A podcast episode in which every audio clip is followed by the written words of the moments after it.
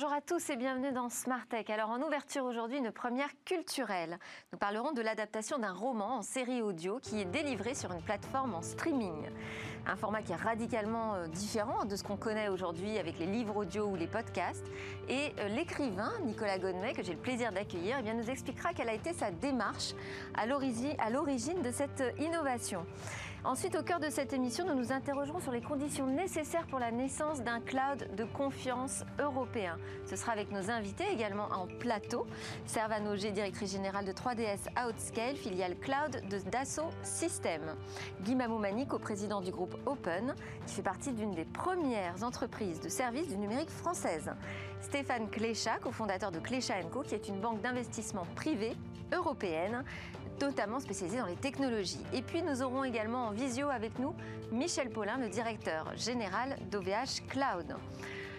Avec nous autour de cette table, bientôt également, Victoire Sicora nous présentera sa sélection de news et puis on reviendra sur le piratage de Twitter et on parlera de gros muscles pour les robots. Voilà pour le programme. Mais avant toute chose, donc je voulais ouvrir cette émission avec une innovation dans le monde littéraire.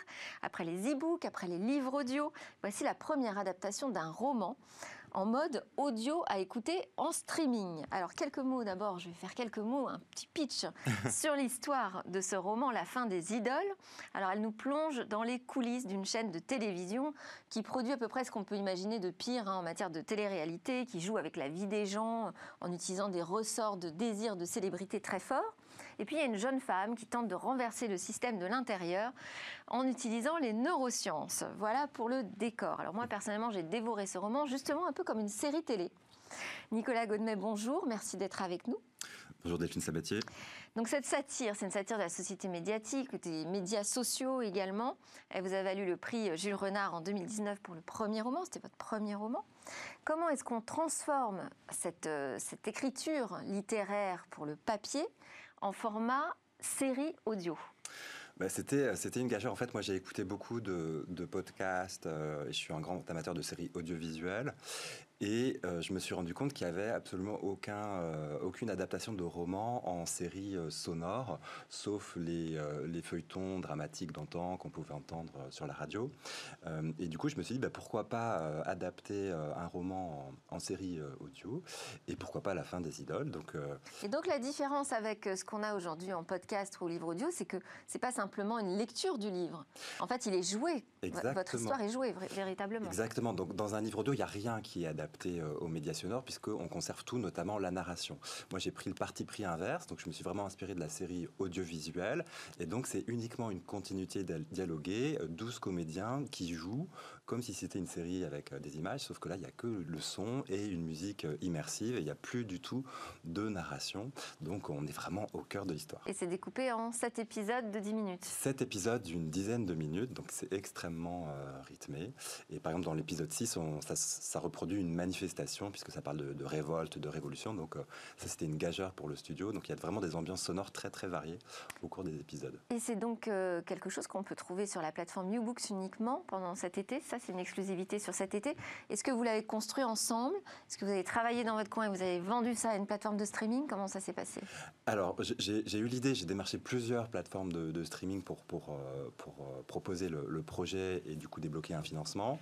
Et quand j'en ai parlé à Ubooks, ils m'ont dit go tout de suite. Donc euh, ensuite j'ai écrit euh, le scénario, la continuité de dialoguer, et on a travaillé ensemble avec Ubooks pour sélectionner un, studio euh, d'enregistrement, ce qui n'était pas simple parce que c'est un, monde un peu émergent, donc il y a peu à boire et à manger. Et on a choisi un excellent studio qui s'appelle Hardigan. Et, et là, j'ai vraiment travaillé en co-construction avec Hardigan, avec le réalisateur qui est aussi le compositeur des musiques original qui s'appelle Yann Denis. Euh, et moi, j'ai fait la direction artistique, entre guillemets. Donc, c'était vraiment un travail d'équipe très, très sympa avec aussi les 12 comédiens qu'on a, qu'on a retenus. Alors, dans une ancienne vie, qui n'est d'ailleurs pas si lointaine, hein, vous avez été directeur de cabinet du secrétariat au numérique euh, Mounir Majoubi, euh, également patron culture de la FNAC. Aujourd'hui, vous conseillez les, les maisons d'édition sur leur stratégie numérique. Est-ce que vous pensez euh, véritablement que vous allez être copié, c'est-à-dire que ce type de format, c'est un peu une, nouvelle vie pour les livres. Est-ce que c'est une seconde vie ou est-ce que ça peut même les remplacer? Alors, les remplacer, certainement, certainement pas. En revanche, être une seconde vie, oui, j'y crois. Il y a quelque chose qui se passe autour de, de l'audio. Il y a une explosion du livre audio ces dernières euh, années. Parce que ça se consomme euh, très facilement dans les transports. C'est surtout la simplicité de consommation. Simplicité de consommation et nouvelles plateformes type Ubooks euh, et, d'autres qui permettent de consommer. Bah, il y a beaucoup de livres audio par exemple sur, sur Ubooks, il y en a, il y en a d'autres. Audible, Kobo, Siebel par exemple qui se sont qui s'est lancé récemment. donc il y a une facilité de consommation avec, avec le, smartphone.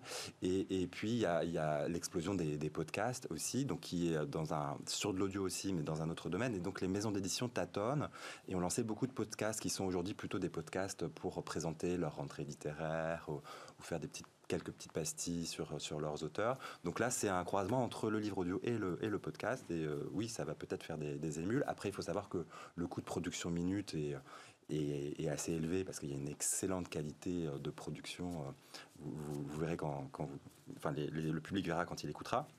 Donc il y, a, une question de modèle économique qui n'est pas encore euh, très, euh, qui est encore à affiner, mais en tout cas YouBook ça fait ce pari-là. Alors justement, si on parle du modèle économique, ça veut dire qu'on peut imaginer demain dans l'édition, on ait des formats de type Netflix, c'est-à-dire avec un abonnement qu'on paye tous les mois et un accès illimité à autant d'œuvres littéraires audio que l'on veut ben, Ça, c'est précisément le modèle de, de YouBooks depuis euh, sa création. Et euh, c'est un service qui s'enrichit euh, chaque, chaque mois. C'est quelque chose auquel les éditeurs réfléchissent? Ils ne sont pas un peu réfractaires ah, là-dessus? ça, ça, dépend desquels. Ça il y a effectivement une, une, une, interrogation par rapport à la place de la librairie qui est, qui est très importante en France. On a le, réseau de librairies le plus dense d'Europe. Donc évidemment, il faut préserver tout ça. Et, euh, mais par contre, des plateformes de lecture illimitée, c'est pas forcément tout. Euh, tout en même temps, mais c'est plutôt une logique avec des sélections euh, de livres qui vont tourner tous les mois, par exemple, et qui vont permettre de valoriser des catalogues ou de faire des avant-premières. c'est exactement ce que fait YouBooks avec. ils ont des partenariats avec 700 éditeurs en France, donc. Pour revenir sur ces éditeurs euh, qui mettent du temps quand même, enfin en tout cas sur euh, l'offre e-book, je sais que ça a été très compliqué euh, à se faire cette, à, opérer cette transformation numérique. Est-ce que vous les accompagnez également sur l'utilisation de la data, par exemple? Alors effectivement, ça va être un, de mes sujets de, la rentrée. je travaille avec quelques des, groupes d'édition sur comment mieux utiliser les, les data et l'intelligence artificielle pour optimiser euh, les mises en place euh, de livres. Dans Parce que finalement, ils vont accéder à, une quantité de données qu'ils n'avaient pas du tout jusqu'ici sur leur lecteur. Alors, sur les lecteurs, c'est encore euh, autre chose parce que c'est pas forcément. la maison d'édition, elle n'est pas en lien direct avec son lecteur aujourd'hui, sauf via les réseaux sociaux. sur téléchargement, sur. Oui, mais en fait, c'est du B2B, tout ci un groupe d'édition. Donc, il y a toujours un intermédiaire qui est un libraire, que ce soit un libraire numérique comme Ubooks ou un libraire physique comme comme les, librairies indépendantes ou un libraire multicanal comme Fnac par exemple. Et, Alors quels outils du coup ils peuvent utiliser ou sont pertinents pour eux sur les, ils, ont plein de, pages sur les, réseaux sociaux qui donnent beaucoup d'informations. Ils ont des pages éditeurs, des pages auteurs, etc. Ils font des investissements publicitaires via des régies. Euh, euh, ce qui donne aussi beaucoup de data. Ils ont, des, données qui viennent de Google Analytics, par exemple, pour leur, site web. Et puis, ils ont tout un historique de données euh, de vente euh, sur tous les, les, milliers de points de vente en France qui n'a pas été travaillé avec du machine learning aujourd'hui. Donc, il y a probablement des choses à faire autour de ça. Merci beaucoup, Nicolas Gonmet, auteur du roman et donc de la série fiction audio La fin des idoles. On va enchaîner avec les news de Victoire Sicora.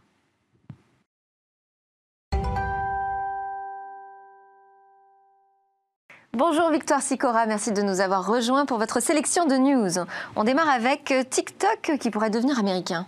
Un groupe d'investisseurs américains cherche en effet à racheter TikTok à son propriétaire chinois ByteDance, selon de nombreux médias américains, et notamment le Financial Times et The Information. Dans ce contexte de tension entre Washington et Pékin, ce rachat permettrait à TikTok d'éviter la censure de la Maison-Blanche. C'est énorme comme information. Et alors, elles en sont où les discussions? Alors General Atlantic et Sequoia Capital seraient actuellement en pleine négociation avec le Trésor américain. Côté euh, news euh, italienne, on a l'autorité italienne de la concurrence qui a les yeux rivés sur Apple et Amazon. Oui, car elle soupçonne en effet les deux géants du numérique de s'être mis d'accord pour exclure les petits revendeurs de produits bits de la plateforme. L'autorité italienne met en avant les effets néfastes pour les entreprises de plus petite taille ainsi que pour les consommateurs. Il n'y a pas que l'Italie d'ailleurs qu'on a après Amazon et Apple. Et oui, les deux entreprises sont en effet euh, concernées par plusieurs enquêtes pour pratiques anticoncurrentielles, notamment au niveau européen. Côté gamers, on a une nouvelle chaîne de jeux qui vient d'être créée pour la modique somme de 1495 dollars. Oui, Logitech G, en collaboration avec Herman Miller, viennent de sortir le fauteuil de jeu M-Body, qui est censé euh, rivaliser d'ergonomie. Le fauteuil est une référence en matière de répartition de la pression, d'alignement du corps et du soutien au mouvement. Bon, faut être passionné. Alors c'est officiel, Spotify vient de lancer les podcasts vidéo. À partir de maintenant, il est possible aux utilisateurs de Spotify de sélectionner une version vidéo des podcasts en complément de la version audio qui restera bien sûr prioritaire. Une innovation qui représente une opportunité commerciale pour les créateurs de podcasts qui pourront ajouter des publicités comme sur YouTube. Et quel podcast peut-on déjà trouver? Alors du, du côté pardon, francophone, rien pour le moment, mais dans la version anglophone, on retrouve déjà The Morning Toast ou encore Book of Basketball 2.0. Côté science, Vénus serait une planète encore géologiquement active. Les couronnes à la surface de notre voisine Vénus témoignent d'une activité géologique encore récente. Ce sont 37 structures volcaniques qui ont déjà été repérées. Et comment on s'en est rendu compte?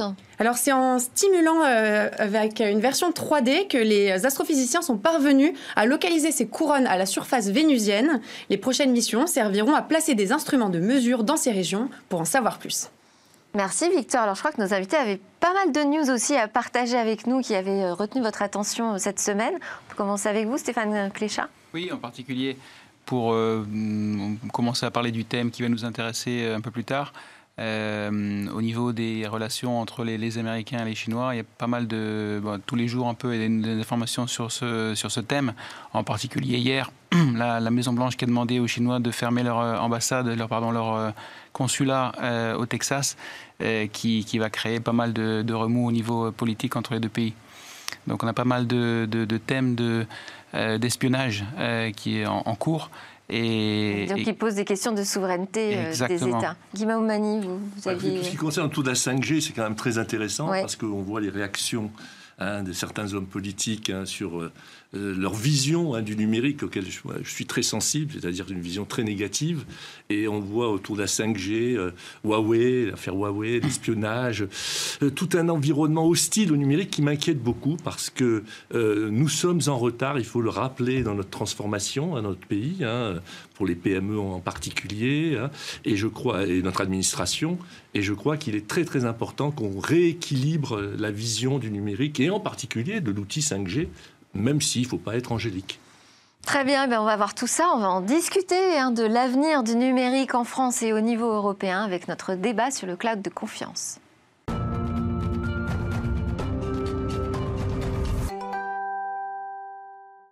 Quelles sont les conditions à réunir pour faire émerger un cloud de confiance? Nous allons en parler tout de suite avec nos spécialistes. Je voulais démarrer déjà avec vous, Guy Mamoumani. Vous êtes coprésident du groupe Open, donc je disais une des premières entreprises françaises de services numériques. Qu'est-ce qu'on entend par cloud de confiance déjà? Qu'est-ce que ça veut dire un cloud de confiance? Ah, Pour moi, un cloud de confiance est avant tout un cloud où euh, nos données euh, eh bien, sont protégées, sécurisées et sur lequel on peut construire une transformation numérique. Bon, il faut le rappeler. Alors après, c'est le principe quand même de tous les clouds, j'espère, quand on confie nos données. Ah, non, justement, justement. Ah. D'abord, bon, vous pouvez avoir différents niveaux de confiance. Hein. Je veux dire que vous soyez, euh, euh, par exemple, avec un certain nombre d'informations que vous devez mettre à la disposition du public. Prenons par exemple la SNCF, euh, les horaires des trains.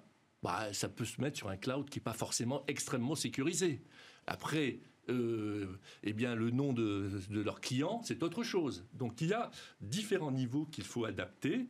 Et quand on parle de cloud de confiance, je crois que c'est très important parce que ça va être le socle de la transformation numérique de nos entreprises et de notre pays.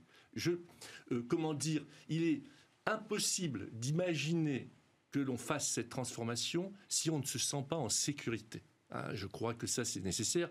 Que, prenons par exemple des données de santé ou d'autres données qui sont cruciales euh, pour l'individu, la personne, eh bien, elle aura tendance à rejeter euh, finalement la transformation, à avoir une certaine peur de cette transformation, si on ne lui donne pas toute garantie eh bien, sur la sécurisation. Il faut voir ce qu'on met derrière ce, terme de confiance. Servan Noger, justement, vous êtes la directrice générale déléguée de 3DS Outscale, qui est la filiale cloud de Dassault Systèmes, et membre aussi fondateur du projet Gaia X. Alors Gaia X, est-ce que ça définit enfin euh, les règles d'un cloud de confiance alors, si, on, si on rebondit sur, sur les différents niveaux de confiance hein, qui sont nécessaires par rapport à l'excellent exemple des typologies de données qu'on peut trouver pour la SNCF, euh, ça va donner de la visibilité en fait. Ça va donner aux utilisateurs la conscience de ce qui existe et de ses différents niveaux. Nous, typiquement, on est très très attachés. L'idée maîtresse, c'est ça, c'est d'apporter de la transparence sur les différentes offres de cloud. Exactement. En fait, pas forcément uniquement européen d'ailleurs. Pas forcément uniquement européen et pas forcément uniquement de confiance comme on l'entend. C'est-à-dire que nous, si on, on part dans une définition d'un cloud de confiance, on va être vraiment euh, presque plus restrictif. Hein. C'est-à-dire que, on va dire, un cloud de confiance ou même d'hyper-confiance, comme on se targue de l'être euh, chez 3DS à Outscale, c'est d'abord évidemment des, compétences euh, technologiques. Donc ça, c'est des, certifications en l'occurrence, nous, on a Secnum Cloud qui est le plus haut niveau de, qualification qui est délivré par, par l'ANSI mais c'est également des questions. L'Agence nationale de sécurité des systèmes d'information. absolument, merci. Et euh, on a également, en fait, surtout cette, cette notion de ne pas être soumis à des réglementations extra-européennes. Voilà, ça c'est un, domaine clé par rapport à la confiance. On dit aujourd'hui à nos clients français et européens. On parlait tout à l'heure des sujets d'espionnage. Il y a quand même beaucoup, beaucoup d'alertes aujourd'hui sur euh, la guerre économique, sur euh, les pressions que les continents se font entre eux, sur, euh, sur tous ces sujets-là. Donc c'est important de savoir, quand on utilise un cloud, que certains opérateurs sont soumis à des lois qui vont les obliger à remettre les données de leurs clients.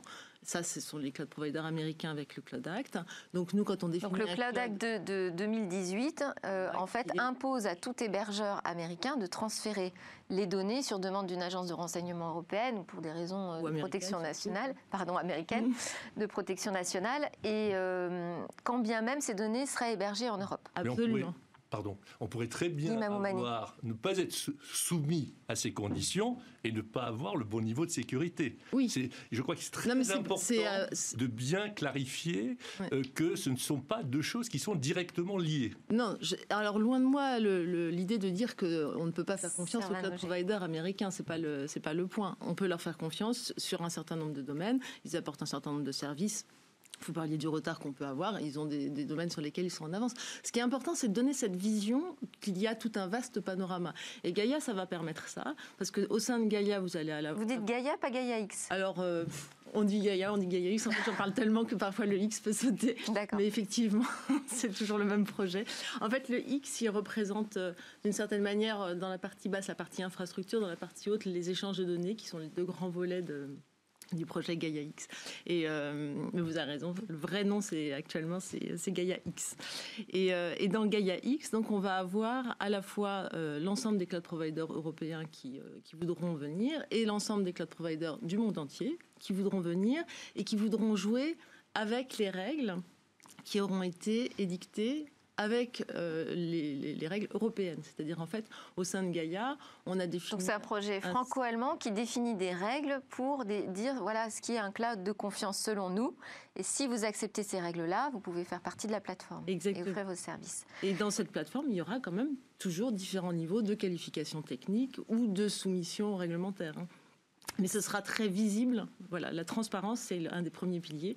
Donc les utilisateurs sauront euh, à quel cloud provider ils auront affaire, quelles seront ces qualifications. Ah, on verra jusqu'à quel point, effectivement. Stéphane Clécha, vous êtes cofondateur et dirigeant de la banque d'investissement européenne Clécha Co. Et vous avez récemment publié une étude justement sur le cloud souverain. Quels sont les premiers enseignements? Alors, euh, on parle déjà au début de, cette, de cette, recherche des dimensions du marché. Je pense que c'est un, un, point de départ qui est très important. On parle d'un marché qui est gigantesque. Alors si on parle du cloud de la façon la plus vaste possible, selon une définition de Gartner par exemple, euh, qui inclut le, SaaS, le IaaS, le PaaS, etc., on a euh, un marché qui, en 2019... tout l'hébergement des données à distance, on va voilà, avec des applications jusqu'à, jusqu'aux plateformes. On a un marché au niveau mondial qui, qui vaut aux alentours de 220 milliards de, dollars. C'est un marché qui est donc qui est un très très gros marché et qui est également un très gros marché en, en très forte croissance. Euh, les, estimations sur ce marché-là, les prochaines quatre, euh, prochaines quatre années, c'est aux alentours de 12% par an. Donc euh, rares sont les marchés de ces dimensions avec des tels taux de croissance. À l'intérieur de ce marché, on peut également créer des, quelques segments.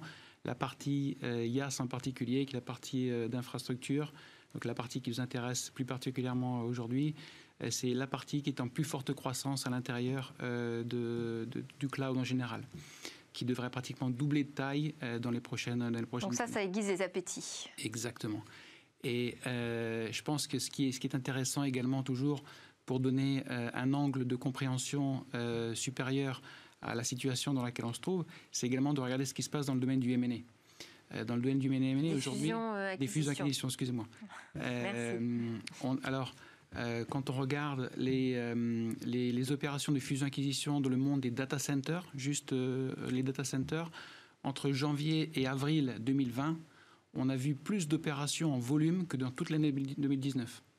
Donc c'est un marché qui, malgré Covid, malgré toutes les la situation contingente du moment, euh, c'est un marché qui est en très très très, grande, euh, très, très grand mouvement. Euh, si maintenant on regarde de façon plus générale le marché du cloud, comme on l'a défini tout à l'heure, avec les applications, les infrastructures, etc., c'est un marché qui, au premier semestre 2020, a perdu, malgré le, fusion-acquisition générale dans le monde, on fait moins 50% sur le premier semestre. la partie cloud, pendant la même période en 2020, n'a perdu que 15% en, termes de dimension. Et donc on est 15% en moins par rapport à l'année dernière. Malgré ça, on, est toujours, euh, on a des, volumes qui sont toujours supérieurs aux années 2015, 2016, 2017 et 2018. Donc c'est un secteur ultra compétitif sur lequel il y a énormément de marchés à récupérer et donc où il faut être très prudent euh, en la matière. Nous allons donner la parole au directeur général de Ovech Cloud qui nous suit et nous écoute à distance. Bonjour Michel Paulin, merci d'être avec nous. Bonjour. Peut-être que vous avez déjà une réaction à ce que vous avez entendu en plateau euh, non, j'ai une réaction. vraiment, je partage ce qui a été dit, c'est-à-dire que, et en particulier euh, la notion de club de souverain.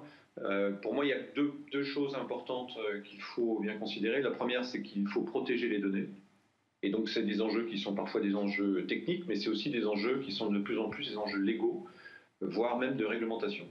Et donc, euh, pour pouvoir numériser les entreprises, il faut donner de la confiance. Et pour pouvoir donner de la confiance, il faut donner un cadre qui soit ouvert. Alors nous, en plus, on insiste sur la réversibilité et la transparence, qui permet aux utilisateurs, aux entreprises, d'avoir la garantie que leurs données sont protégées techniquement et légalement. Et l'autre chose que je voudrais dire, c'est quand même que, euh, d'une certaine façon, les données aujourd'hui, c'est un enjeu euh, économique considérable. Ça a été indiqué là, les, les enjeux économiques sont énormes. On voit aujourd'hui que les GAFAM ont fait des fortunes sur l'utilisation des données, des personnels ou l'utilisation. Mais euh, les différentes crises que nous vivons, aujourd'hui montrent aussi que les données, ce n'est pas qu'un enjeu économique, c'est aussi un enjeu stratégique.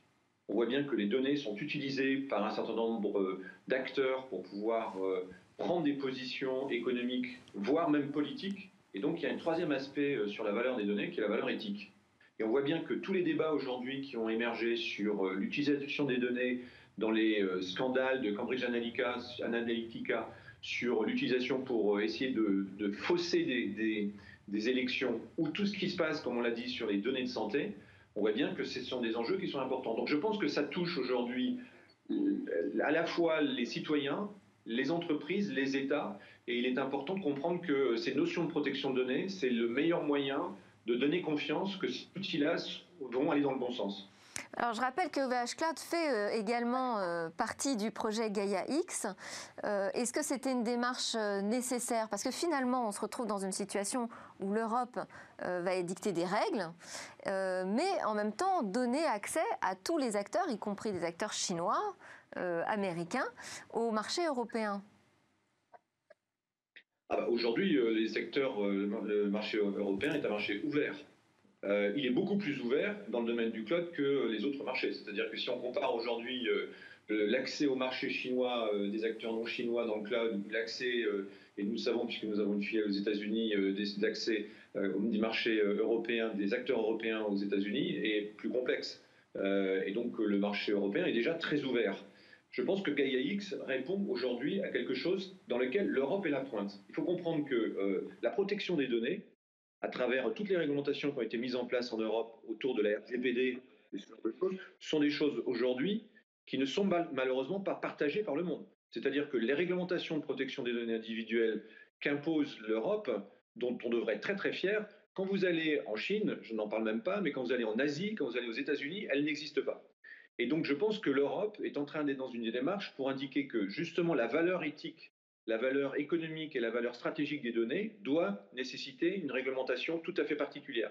Et Gaia X est une des, moyens, une des facettes pour donner à l'ensemble des utilisateurs et aussi aux citoyens toutes les données en toute transparence sur les conditions d'accès et de protection de leurs données.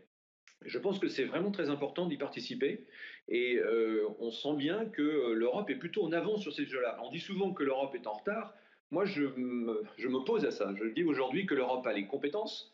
Euh, la preuve, c'est qu'il y a des startups qui sont prises. Elle a les solutions et elle a aujourd'hui une vision sur la protection des données qui est nettement en avance par rapport aux autres régions. Dicter des règles suffit ou est-ce qu'il faudrait mettre en place très très vite euh, d'autres mesures du côté des États européens pour faire vraiment émerger ce cloud de confiance selon vous, Michel Paulin? Ah bah, Je pense qu'il y a deux sujets. Il y a un sujet qui est plutôt le sujet qu'on vient d'évoquer autour de GAIX, la transparence, puis un sujet qui est plutôt un sujet économique sur la filière et de savoir si aujourd'hui l'Europe peut garantir une forme de résilience de, son, de sa filière euh, digitale et également une forme de souveraineté euh, on voit bien aujourd'hui que, je crois que c'est un chiffre euh, qui est, quasiment officiel, l'État allemand achète plus de 80% de l'ensemble de son infrastructure informatique à des éditeurs et à des, euh, fournisseurs d'infrastructures américains. On voit bien que ce n'est pas du tout aujourd'hui totalement symétrique. Il y a une déficience économique sur aujourd'hui de l'Europe. Et donc, on, dit souvent que forcément, ça vient d'Asie ou des États-Unis. Moi, je pense au contraire les, les, une décision politique, mais également économique, pour faire en sorte que la filière européenne, qui est euh, très active, très compétente, bien, émerge. Et là, il y a des décisions qui sont à la fois politiques et économiques pour favoriser l'émergence, parce qu'il ne faut pas euh, euh, avoir des illusions. Aujourd'hui, pourquoi les États-Unis ont une filière digitale extrêmement puissante? Pourquoi l'Asie, et en particulier la Chine, ont des filières extrêmement puissantes? C'est parce qu'elles ont créé des écosystèmes, des écosystèmes qui associent l'État, les entreprises, les universités, les centres de recherche, dans a, ces écosystèmes sont vertueux, avec la commande publique, la commande des grandes entreprises, puisque aux États-Unis, les grandes entreprises doivent prendre un certain nombre de leurs achats auprès des petites entreprises, qui permet l'émergence de ces acteurs, qui deviennent des acteurs mondiaux. En Europe, on n'a pas du tout cet écosystème, et je pense qu'il est important que l'Europe travaille. GAIX est un des moyens de le faire, mais il faut qu'il y en ait d'autres, et j'espère que l'Europe réagira parce qu'il en va euh, de sa souveraineté numérique, et comme euh, était dit un des intervenants, c'est capital dans le futur, mais également c'est aussi euh, l'avenir de nos emplois, l'avenir de nos taxes. Il y a énormément d'enjeux économiques, politiques et stratégiques qui sont autour du numérique. On dit souvent que le numérique, ça va être le pétrole de demain. Ce serait dommage que l'Europe ne s'organise pas pour faire en sorte qu'elle ait, alors qu'elle a tous les ingrédients pour rivaliser avec les grands acteurs, elle ne soit pas capable de le, de, le, faire. Donc ça veut dire que les acteurs euh, européens, euh, français, euh, seuls, privés, ne peuvent pas y arriver. Il faut, il faut créer vraiment une, une coalition pour faire face. Guy Mamoumani, vous êtes coprésident du, du groupe Open, mais surtout vous avez écrit un livre moi, qui m'a frappé. Vous, vous écrivez L'apocalypse numérique n'aura pas lieu. C'est quoi? C'est de l'optimisme, du volontariat? Ah, Exactement, c'est tout à fait ça. C'est-à-dire que c'est une façon d'appréhender. Pour autant, vous voyez qu'il y a des dangers. Absolument. D'ailleurs, j'insiste souvent pour dire que dans mon livre, je suis très positif, très volontaire, comme vous dites, mais pas angélique, puisque en effet, il faut euh, absolument être attentif à tout ce que vient de dire Michel Paulin, que, je partage, sauf un point sur lequel je vais revenir. Euh, c'est-à-dire que, par exemple, vous savez, pour le, euh, en général, on dit les Américains inventent, les Asiatiques copient, les Européens réglementent. Hein, c'est le, proverbe un peu. Mais en ce qui concerne le RGPD, je suis moi tout à fait Le règlement européen sur la protection des données. Ce règlement, c'est vraiment euh, pour moi un progrès, et je reviens à ce qu'on a dit d'ailleurs tout à l'heure dans les actualités, parce que je suis convaincu qu'il n'y aura pas justement de transformation numérique s'il n'y a pas un cadre de confiance, plus généralement d'ailleurs le cloud et pour bien d'autres choses. Donc il faut absolument, et les, données étant centrales, il faut absolument avoir une vision positive des choses, mais pas angélique, pour justement rassurer. Euh, mais, mais ça, l'Europe effectivement est plutôt coutumière hein, de créer euh, des barrières de protection protection réglementaire. Alors je voulais vous faire aussi réagir sur le Privacy Shield. Donc on avait ce bouclier qui était euh, censé remplacer le, Safe Harbor, je crois. Euh, et puis là, paf, euh, coup de théâtre, on a la Cour de justice européenne qui l'invalide. Oui, et eh ben écoutez, moi je l'ai vécu de, déjà la transformation du Safe Harbor dans Privacy Shield quand j'étais président du Syntec numérique. Et bon, bien sûr, on a la, sensation qu'il faut absolument protéger nos données. Vous savez, on n'y arrive pas, on ne sait pas faire. Attention, si faire ça ça nous empêche de faire du business. Je vois, c'est sûr que la sécurité absolue, c'est de ne rien faire. Hein. donc il faut absolument trouver un équilibre. Euh, entre cette protection qui est parfaitement légitime et puis les échanges qui sont absolument nécessaires. Et je me rappelle, j'avais des petits adhérents, bah, tout simplement des petits éditeurs, par exemple, de logiciels, qui disaient mais comment je vais faire pour travailler avec mes clients américains si on ne me donne pas une solution de transfert des données? Donc il y a vraiment un enjeu d'équilibre à trouver euh, qui est très important entre justement eh ben, cette sécurité qui est nécessaire, je le répète, et puis une certaine liberté de pouvoir euh, faire des échanges. Mm. Servan Ogier, justement, quel rôle vous pouvez jouer, vous, 3DS euh, Scale, dans le projet Gaia X, euh, dans lequel peuvent s'inscrire finalement donc, tous les acteurs du cloud au monde? Mm-hmm. Comment vous tirez votre épingle du jeu? Le, juste pour rebondir en tant qu'acteur français, Guy sur sur le, le, Privacy Shield. En fait, derrière le, message important, c'est quand même de dire en Europe, on, veut que les données soient protégées davantage que ce qui était euh, proposé actuellement. Donc en fait, oui, mais on aussi, bah, on n'y arrive pas. Ça ne marche pas. Finalement, nos règles aujourd'hui ne sont pas suffisantes, en tout cas pas suffisamment protectrices. Alors, moi, je l'entends dans, enfin, cette décision, je l'entends dans le sens inverse, c'est-à-dire, j'entends euh, l'Europe qui dit, euh, on avait un accord dans lequel on exposait finalement les données de nos concitoyens à un risque supplémentaire par rapport à ce que on, pensait qu'on avait un bouclier, finalement on l'a pas. Et, donc en fait, on renvoie alors euh, vers des, clauses, euh, des clauses contractuelles qui vont devoir être facilitées parce qu'il ne faut pas effectivement pénaliser le business. Mais le message qui est envoyé, c'est on continue à protéger très très fort les concitoyens. C'est donc c'est quand même. Enfin, le message, c'est on n'a pas encore trouvé la meilleure façon de le faire. C'est ça, moi, que je. Mais bon, euh, on va pas débattre là-dessus, mais ça dépend de l'interprétation. Comment vous, en tant qu'acteur français, dans ce projet Gaïaïs, qui est donc ouvert, qui veut instaurer des règles de transparence, mais qui est ouvert sur le monde, mhm. comment euh, vous pouvez avoir un rôle prédominant? Alors le, principe, euh, vous et les autres acteurs français d'ailleurs, c'est qu'effectivement donc nous et les, autres acteurs français, les acteurs européens, on détermine quelles sont les, règles qui vont permettre la transparence, l'interopérabilité, la réversibilité, créer ces conditions de confiance en fait au sein de au sein de Gaia X pour créer cette fédération de, de cloud providers.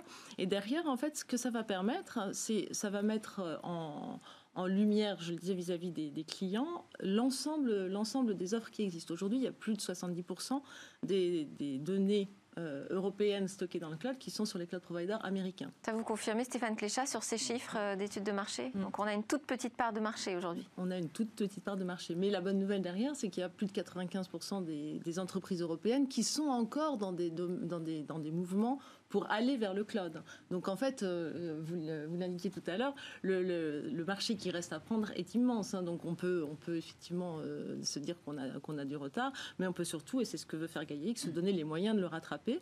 Et, l'idée, comment vous différenciez? Alors l'idée, c'est que dans GaiaX, vous allez avoir euh, l'ensemble des cloud providers qui voudront donc apporter ces garanties de confiance et d'interopérabilité qui vont être exposés à terme, euh, enfin à jeu égal. Et donc une société européenne qui euh, aujourd'hui se dit, bah, moi j'ai un projet cloud et, euh, et, qui se dit, bah, tiens, avec qui est-ce que je peux travailler, va, va voir ce qu'elle ne voit aujourd'hui pas suffisamment bien que pour, pour, quand elle fait sa recherche dans le moteur en disant, bah, voilà, j'ai besoin d'un cloud provider qui va être basé en France ou en Allemagne, qui va m'apporter telle typologie de service et euh, qui va m'apporter telle euh, certification. Alors qu'est-ce qu'elle va voir de différent? Eh bien, elle va voir que finalement, pour faire la plupart de ces services euh, de, de compute, donc pour faire ces calculs, hein, pour aller chercher des services de cloud, donc c'est-à-dire des, des, ressources mutualisées disponibles à la demande, eh bien, elle va voir qu'il n'y a pas du tout que les Américains et qu'elle peut avoir le même niveau de qualité de service, le même niveau de prix le même niveau d'engagement, avec en plus une sécurité de la donnée qui est supérieure en allant chercher des cloud providers comme 3ds Outscale ou comme les autres cloud providers européens. C'est-à-dire qu'en fait, Gaia X, ça va permettre. Ça donne de la visibilité. voilà, c'est une caisse de résonance pour l'ensemble des acteurs. Ça va nous mettre euh, euh, au même niveau de visibilité. Et en plus, comme on va travailler sur l'interopérabilité, ça va dire euh, aux, entreprises qui sont donc majoritairement aujourd'hui chez les GAFAM, enfin donc chez les, les cloud providers américains, n'hésitez pas à faire le choix d'acteurs européens parce que dans tous les cas, vous, vous avez la possibilité de changer facilement puisqu'on met en place cette interopérabilité. Oui, donc ça, ça rassure aussi. Voilà, absolument. Parce qu'on peut hésiter, on peut se dire finalement c'est plus simple de confier ces données à des noms qu'on connaît par cœur, savoir Google, Amazon, Microsoft ou Alibaba. Mm. Est-ce qu'il y a véritablement, Stéphane Cléchat, la place pour un cloud européen justement, puisque l'offre est déjà euh, pléthorique euh, avec les Américains et les Chinois? Absolument. Euh, il y a une vraie nécessité, il y a une vraie demande de la part des, opérateurs. Et non seulement euh, des opérateurs de marché, parce qu'aujourd'hui, on parle aujourd'hui des informations qui sont euh, sauvegardées dans, dans, les clouds qui sont en majorité euh, américains, on est jusqu'aujourd'hui. Mais aujourd'hui, on parle toujours de données qui sont majoritairement des données qui dérivent de l'activité B2C. Dans les prochaines années, on va voir une véritable explosion de la création de données, de génération de données qui ensuite donneront elles aussi euh, vie à d'autres modèles de business, d'autres activités et des nouvelles, euh, des, nouveaux business en général qui, seront inventés sur la base de ces données qui seront générées par euh, l'activité industrielle.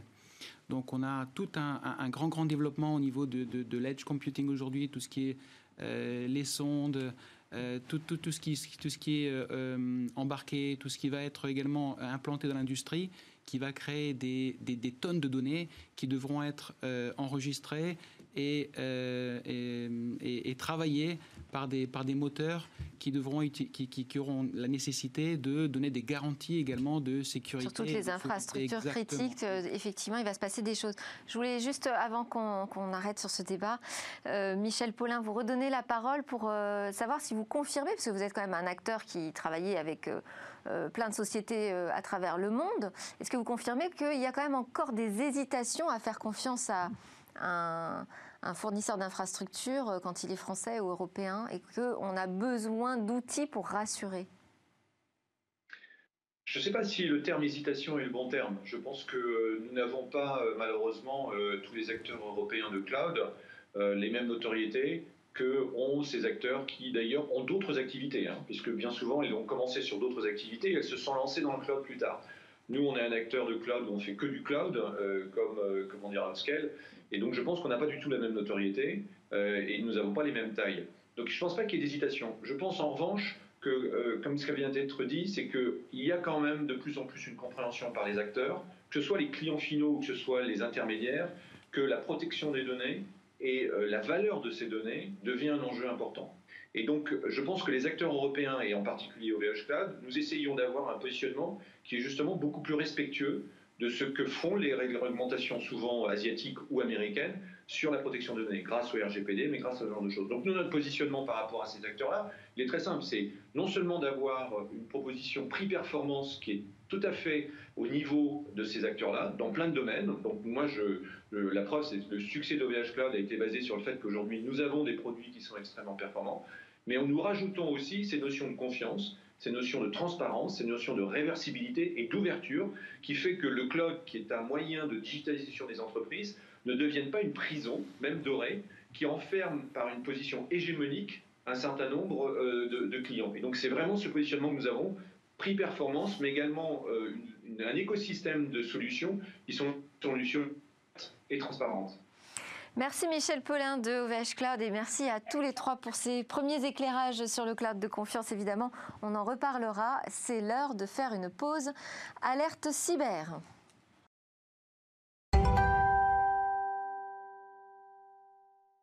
Nous sommes de retour sur le plateau de Smart Tech, Servan Ogier de 3DS Outscale, Guy Mamoumani du groupe Open, Stéphane Cléchat de Cléchat Co sont toujours avec nous et nous sommes connectés cette fois avec le Québec et notre expert qui veille jour et nuit sur le cyberespace, le directeur du pôle cyberintelligence de HeadBrains. Bonjour Damien Bancal.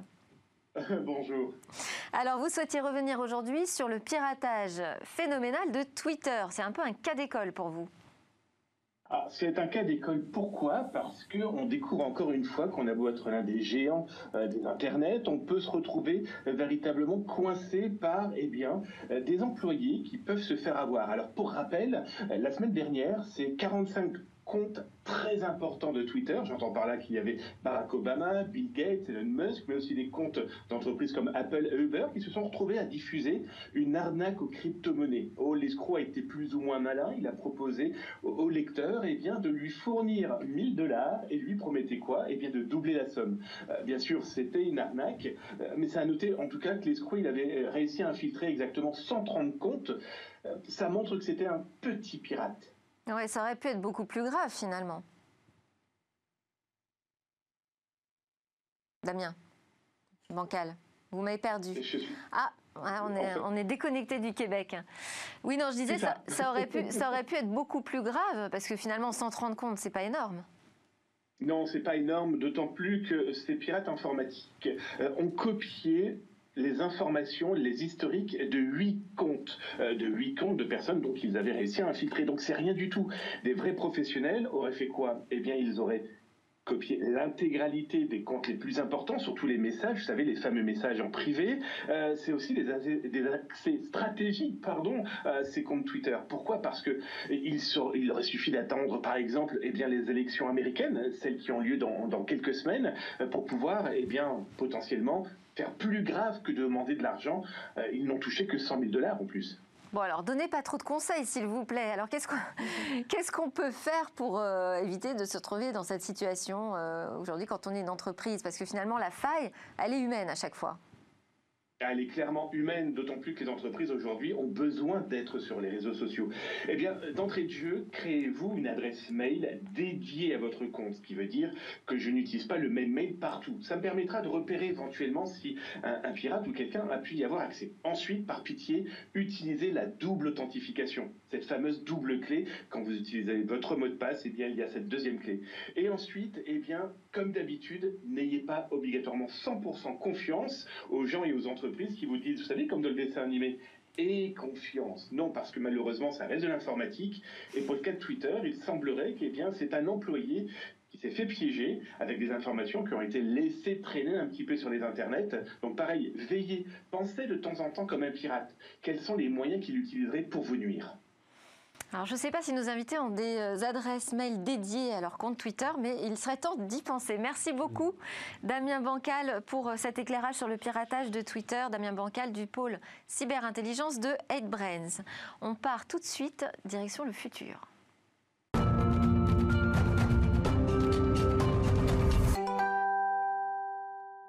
Et demain, que nous préparent les chercheurs et les ingénieurs dans leurs labos Alors parmi les trouvailles et les casse-têtes de ceux qui fabriquent le futur, je vous propose de découvrir les robots collaboratifs dotés de gros muscles. Alors celui qui en parle le mieux est son inventeur, Nicolas Delucy.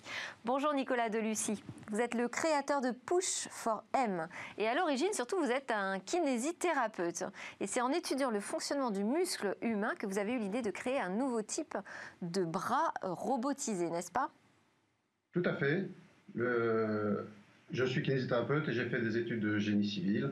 Et euh, la conjonction des autres, des deux éléments, m'a permis de revoir comment fonctionnait le muscle et d'en sortir un mécanisme aujourd'hui imprimable directement en impression 3D.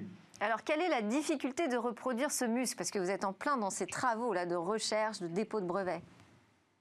nous avons fait 5 ans de développement et de recherche pour poser la théorie et la concevoir avec les meilleurs outils informatiques de l'IA et ensuite pouvoir le fabriquer. Ce sont 650 pièces qui vont bouger les unes avec les autres, qui vont reproduire un muscle. Et pour ça, il faut pouvoir le fabriquer. Et l'impression 3D directement montée nous a permis de le faire. Aujourd'hui, nous pouvons fabriquer les muscles suivant des tailles et des formes différentes, en petite ou en grande série, partout dans le monde, grâce à notre partenaire AirPro Group. Et, 650 pièces, c'est-à-dire, c'est euh, peu importe justement la taille du bras articulé que, que vous créez, c'est la base du muscle? C'est la base du muscle. C'est-à-dire que ce sont des. Voilà, je vais vous montrer un, élément qui compose le muscle. Ce sont des pièces qui bougent les unes avec les autres. Ça fait un mécanisme monté, très solide, et qui va permettre de pousser de pousser sur le, muscle. On va faire la poussée du muscle, comme voilà, ce, que vous voyez actuellement. Ce sont des éléments les uns à côté des autres qui, euh, par une, une seule motorisation, vont produire une multitude de points de poussée. Ça veut dire que c'est un bras robotisé parce que l'image qu'on a aujourd'hui euh, sur les chaînes industrielles, hein, ce sont euh, plutôt des, bras très rigides. Là, ça veut dire qu'on a quelque chose de souple, de flexible voilà, ce ça va être un muscle et les premiers prototypes que nous fabriquons euh, le démontrent, qui a une souplesse d'utilisation, mais surtout qui est capable de générer un énorme effort, mais aussi de récupérer beaucoup d'efforts. C'est-à-dire que si je montais un objet dans une étagère et que l'étagère me tombe dessus, mes muscles sont capables de tenir cette étagère et ensuite de le redescendre tout doucement. Et, quel euh, impact vous imaginez de votre innovation? Qu'est-ce que ça va transformer? Est-ce que justement vous voyez des applications euh, sur des chaînes de montage industrielles où il y a des, choses lourdes à porter? Qu'est-ce que ça va changer euh, votre muscle artificiel? Alors, notre muscle ne vient pas à l'encontre de ce qui existe déjà, mais vient s'ajouter à ce qui existe pour aller chercher les tâches qui jusqu'à présent n'ont pas trouvé de robotisation. Je vais vous prendre un exemple. Le maçon qui va lever sa pierre et la poser, son savoir-faire, c'est de savoir la poser. C'est pas de savoir la lever. Et cette tâche de lever, aujourd'hui, la robotisation n'arrive pas à mettre en face un auxiliaire pas trop cher et surtout efficace. Et ce, notre système va permettre de proposer ça. Vous avez aussi les tâches de picking. Le picking est aujourd'hui une tâche qui est rébarbative. Piquer des ordures, c'est pas très agréable. Savoir choisir les ordures qu'on doit récupérer, ça, c'est le savoir-faire. Savoir les prendre n'est pas un savoir-faire utile. C'est un trouble musculo-squelettique potentiel pour l'opérateur. On va essayer de soulager ce trouble musculo-squelettique en, en interposant un bras qui va faire exactement ce que fait l'homme, mais le fera à sa place. Vous avez une réaction en plateau? Ça, vous intrigue cette histoire de nouveaux muscles? Ah, Moi, je suis vraiment enthousiaste. Vous avez bien voulu parler de mon livre tout à l'heure, dans lequel j'explique que, contrairement aux idées reçues, euh, la robotisation, euh, au contraire de supprimer des emplois, puisqu'il le fait quand même, en crée beaucoup plus et que dans les pays euh, les plus robotisés, on trouvait le moins de chômage. Et je suis convaincu que ce type d'innovation va au contraire améliorer les performances et euh, la productivité. Et donc, ça va dans, dans un, vraiment un très bon sens. Alors, j'ai juste un, petit point de curiosité. Allez-y. Hein. Est-ce que euh, ce, ce, muscle, finalement euh, synthétique, hein, pourrait être implanté chez un homme? À terme, sur puisque je suis kinésithérapeute et à terme, vous avez répondu comme à terme, au oui. Départ dans cette idée-là. oui, mais pour arriver à l'implanter chez l'homme, il va falloir encore un peu de recherche et développement pour le miniaturiser et le rendre accessible. Aujourd'hui, nous sommes fixés sur des machines extérieures, des oxybots, c'est-à-dire des auxiliaires de, de vie, c'est-à-dire des auxiliaires qui vont aider l'homme à faire sa tâche pour le soulager des troubles musculo-squelettiques, ce qui est déjà un très gros progrès au niveau de la santé de l'homme. Mais il est bien évident qu'à terme, nous cherchons aussi à aider les gens handicapés qui auraient euh, une perte musculaire. Une forme, d'exosquelette, mais pour l'instant on parle de robots collaboratifs plutôt. Merci beaucoup euh, Nicolas Delucy de Push 4 M pour euh, cette invention. Merci à tous et merci à tous de nous avoir suivis également. C'est presque la fin de cette émission. À suivre le Lab Startup avec quatre jeunes pousses innovantes. Et puis nous on se retrouve dès demain pour de nouvelles discussions sur la tech.